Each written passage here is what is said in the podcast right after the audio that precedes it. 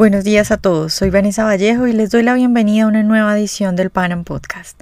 Hoy, 20 de julio, en Colombia, se celebra el Día de la Independencia. Para hablar de esta fecha he invitado a dos historiadores, Carlos Díaz y Gilberto Ramírez, con quienes estaremos hablando sobre lo que sucedió ese día de 1810.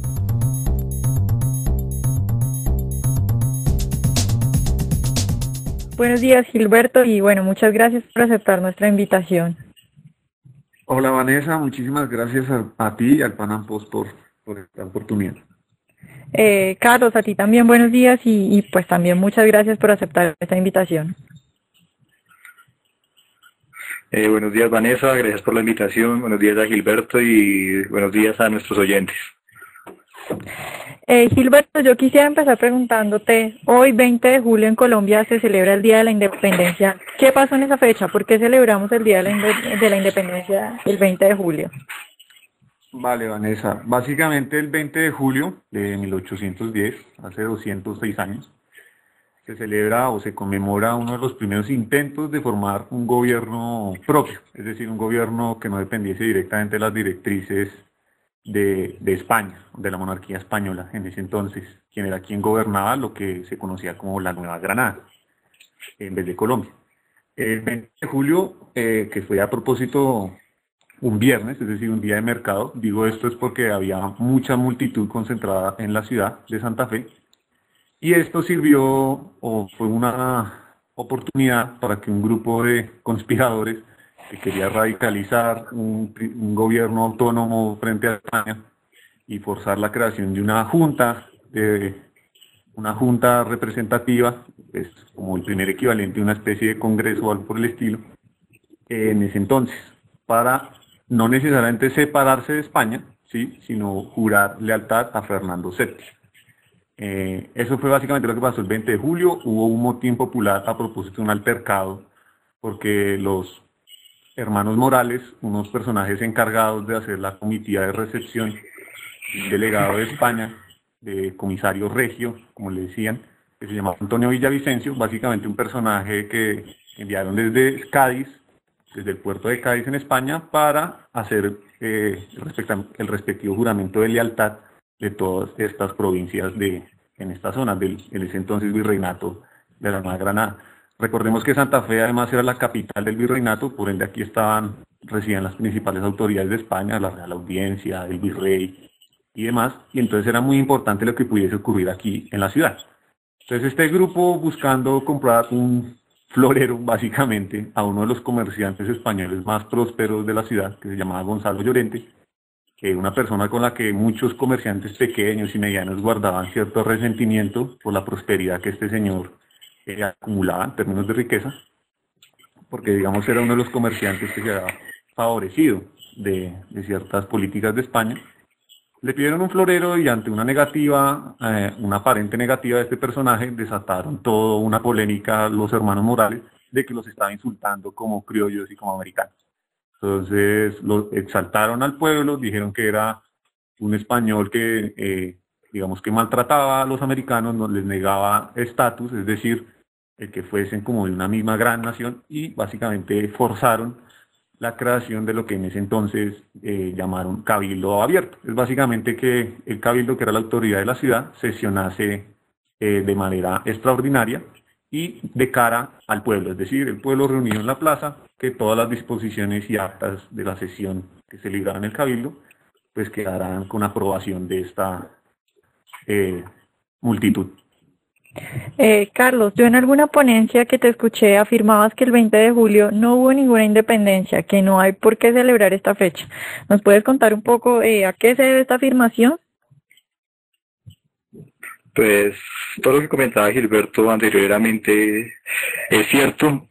Solo valdría agregar que el 19 de julio se reunieron estos conspiradores en el Observatorio Nacional y planearon todo estaba completamente libreteado lo que iban a hacer, no fue ningún acto espontáneo.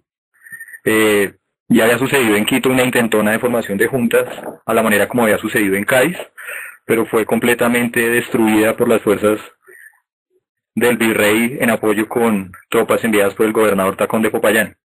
Entonces había cierto resentimiento y cierta incertidumbre sobre el destino que iba a ocurrir con una junta de gobierno autónoma. Y digo autónoma porque esto fue lo que sucedió. No hay ni una sola palabra que mencione independencia en el acta de formación de esta junta, que era un cabildo abierto como formaba Gilberto, eh, un cabildo ilegal para las normas de la época. Esto lo recordó José Manuel Restrepo después, el conocido patriota, durante un litigio que tuvieron con ocasión de una comisión contra el contrabando que lideraba Remigio Márquez. Algunos patriotas en 1822 quisieron oponerse a esta comisión y formaron un cabildo abierto en Monpós y José Manuel Restrepo recordó que ni en nuestras leyes ni en las españolas está permitido la formación de cabildo abierto. Esto es, un completo atentado contra la autoridad y fue este acto rebeldial que sucedió en esa época. Era contra la autoridad del Consejo de Regencia de España e Indias y para defender a España del invasor francés. Por eso lo que vemos en el acta es eh, la invitación a defender la religión católica, apostólica y romana, el monarca Fernando VII y la libertad de la patria, o sea, España de la invasión de Francia. No hay ninguna voluntad de secesión directa de lo que sería el nuevo reino de Granada de España. Gilberto, ¿tú qué crees? ¿Piensas que, al igual que Carlos, piensas que no hay ninguna independencia ahí y que no habría por qué celebrar esta fecha como una independencia? Pues digamos que sobre las palabras, sí, digamos que yo estaría de acuerdo, solo que, eh, pues como bien lo indica Carlos, no hubo en ningún momento una declaración formal de independencia, por lo menos el 20 de julio en Santa Fe. Digo esto porque en otras ciudades sí hubo una, intención más radical en esta, en esta materia, por ejemplo en Cartagena, eh, donde era más explícito una idea o un intento de secesión, de independencia de España. Si es por el 20 de julio y puntualmente por los hechos ocurridos el, el en, 1810, en Santa Fe, se podría decir que, que sí, no hubo una independencia y demás. Sin embargo, pues como se constituyó un gobierno autónomo, en buena medida, o por lo menos de, con base a esa junta, se dio origen a la constitución de un gobierno autónomo que inicialmente sí, juraba lealtad a Fernando VII y demás. Pero recordemos que como era un rey cautivo, de todas maneras esta junta tuvo que asumir eh, labores de gobierno, ¿sí? Eh, cosa que era totalmente inédita, no se había hecho, de hecho, como bien dice Carlos, era considerado ilegal ese tipo de cuestiones, pero ante circunstancias extraordinarias como las de la época, propiamente se puede decir que fue el primer gobierno autónomo que se tuvo en la zona. Ya después de la independencia sí iba a ser posterior. Eh, digamos un poco el ambiente que había cuando pasó esto del florero el 20 de julio. Eh, a todos nos enseñan que era que los criollos estaban, y pues la gente en general, eh, eh, estaba molesta por tantos impuestos. Y bueno, antes había pasado lo de Manuela Beltrán, que también pues es muy conocido por todos. se puede decir que después del 20 de julio pasó algo con los impuestos, se puede decir que ese descontento se calmó. ¿Tú qué piensas, Carlos? Pues lo que consigue la desaparición de la majestad regia, o sea, el secuestro de Fernando VII por Napoleón en Bayona, es darle lógica política a una presión agregada que existía sobre la economía desde finales del siglo XVIII, debido a la, la constante extracción que hicieron eh, los monarcas borbónicos, especialmente Carlos IV, para financiar sus guerras con las otras metrópolis, Francia y especialmente Inglaterra. Para esto estableció un sistema de estancos, de rentas estancadas, eh, fortaleció el control sobre el comercio. Hubo virreyes que en algunos años cerraron puertos, cerrándole al virreinato algunas de las vías de escape de la moneda y generando inflación. Y pues sucedió esto, es darle lógica a una cantidad de representaciones que digamos era como los derechos de petición de la época, que varios ilustrados presentaron a las autoridades virreinales y a las autoridades peninsulares para darle cierta, cierto, cierta flexibilidad o relajamiento a la política comercial y darle un poco de autonomía a ciertas ciudades para la decisión sobre su política económica. Por ejemplo, Pombo y Narváez, eh, ilustrados muy conocidos, y posteriormente la Junta de Cartagena solicitaron a España algún, alguna flexibilidad comercial y que igualara los tributos que cobraban en varios puertos, pues Santa Marta y Rudacha tenían cierto privilegio frente a Cartagena, que era la que soportaba el gasto militar. Eh, no es nada raro que después de esta solicitud de la Junta, el 11 de, el 11 de noviembre de 1811, Cartagena declarara su independencia y entre los puntos es abrir a la mayor brevedad todos los puertos para el comercio con las naciones del mundo. Eh, Gilberto, ¿tú qué piensas? ¿Qué, qué, pasó, ¿Qué pasó después de ese 20 de julio? Pues digamos que en materia económica, sin duda, el virreinato venía sufriendo una crisis, digamos, fiscal y también comercial, como lo venía indicando Carlos. Eh, en muchos casos lo que hubo fue un mantenimiento o inclusive se agravó el problema en estas cuestiones, porque eh, digamos que estos intentos de nuevos gobiernos, de hecho lo que demandaban era pagar más cargos, o sea, nuevos, nuevos cargos que no existían, ¿sí? pues pagar a estas juntas, el que estén sesionando, ¿sí? Eh, enviar cuerpos diplomáticos entre virreinatos, inclusive entre ciudades, porque, por ejemplo, eh, Santa Fe, frente a otras ciudades del virreinato, eh, tenían competencia en materia comercial y fiscal, ¿sí? entonces, digamos que no es tan fácil hacer el balance por todo el virreinato, pero en líneas generales lo que fue un mantenimiento de lo que de la crisis que llevaban y en algunos casos se agravó por lo que les venía diciendo. Además de que después con la constitución de ejércitos, de milicias y todas estas cuestiones, pues como eso se tiene que pagar de algún lado, básicamente agravó un poco, o en algunos casos mucho, pues todo este tema de, de la situación económica de ese entonces. Eh, digamos, Vanessa, que hubo como un impulso liberador se eliminaron estancos en varias ciudades, se dio libre comercio al tabaco, al aguardiente, etcétera. Eh, esto lo revertió Bolívar y sus amigos después de 1819, eh, como dando una continuación a lo que hicieron los restauradores monárquicos en el denominado periodo de la Reconquista.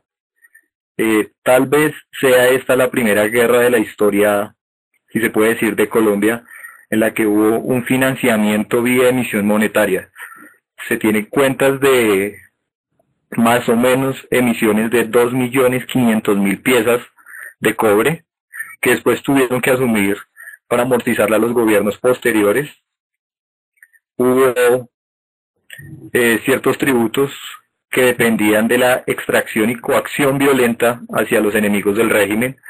Durante este periodo, más o menos, digamos, beligerante como se le denominaba los documentos de la época, eh, fueron los españoles o los defensores de Fernando VII los que recibieron esa presión del gobierno y años después fueron los patriotas.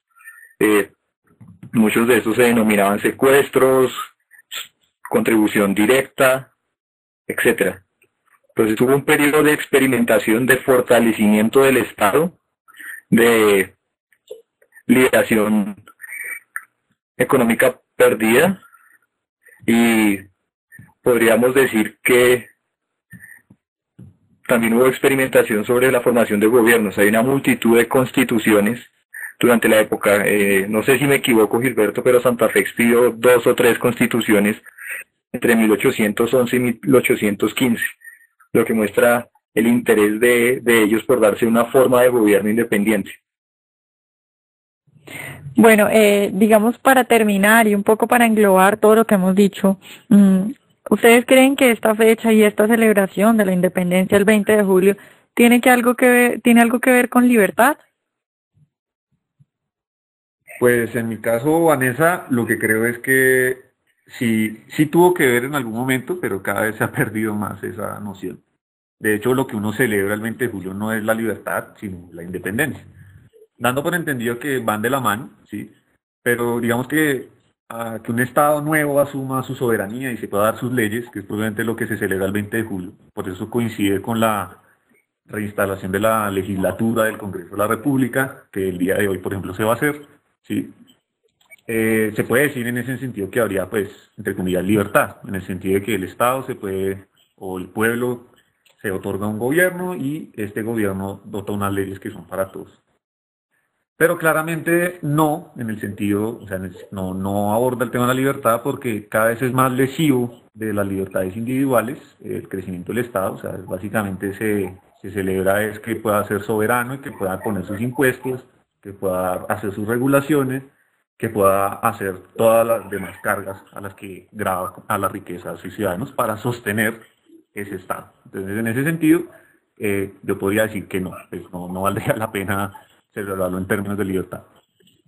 Carlos, ¿qué piensa? ¿Tiene algo que ver esta fecha con libertad? Eh, no creo. Eh, yo creo que tiene que ver con independencia, o sea, sustraer la soberanía de un territorio a otro. Fue, en realidad el proceso fue sustraer la soberanía del nuevo reino de Granada España y formar la República de Colombia. Pero pues no puede haber libertad o hablarse de libertad con un gobierno basado en estancos, eh, alicuotas comerciales más altas, eh, establecimiento de rigurosas fronteras, eh, fortalecimiento de aduanas, donde el tributo indígena continuaba, etcétera. Lo que hay hoy es tal vez una de esas celebraciones rituales del mito de, la fundación del Estado. Pues aquí mito quisiera usarla como, digamos, esa verdad que se proclama al inicio, que se revela al inicio, donde se fundamenta la aparición de algo y es tomada como una verdad que no merece discusión. Eh, Gilberto, que es historiador, y otros historiadores habrán comprobado que hablar con una persona fuera del medio que tenga algunas ideas típicas sobre lo que es la independencia del 20 de julio y decirle que en realidad no hubo ninguna independencia y que lo que se está celebrando, digamos, lo que está haciendo ahora el gobierno es celebrar eh, el resguardo de los derechos eminentes de Fernando VII y no la independencia, eh, puede ser tomado como un insulto. Pues este mito consiste en un relato de la creación que sea el, el Estado, algo como comenzó a ser, y hablar en contra de él es como hablar en contra del Estado mismo. Bueno, pues muchas gracias a los dos por habernos acompañado. Eh, muchas gracias, Carlos. Gracias, Vanessa. Gracias a todos los oyentes. Gracias a Gilberto y nos veremos en otra ocasión. Gilberto, muchas gracias. Vale, Vanessa, y de nuevo un saludo a Carlos y a todos quienes nos han podido ver el día de hoy. Ojalá hayan disfrutado nuestra entrevista de hoy y nos escuchamos en una próxima edición del Panam Podcast.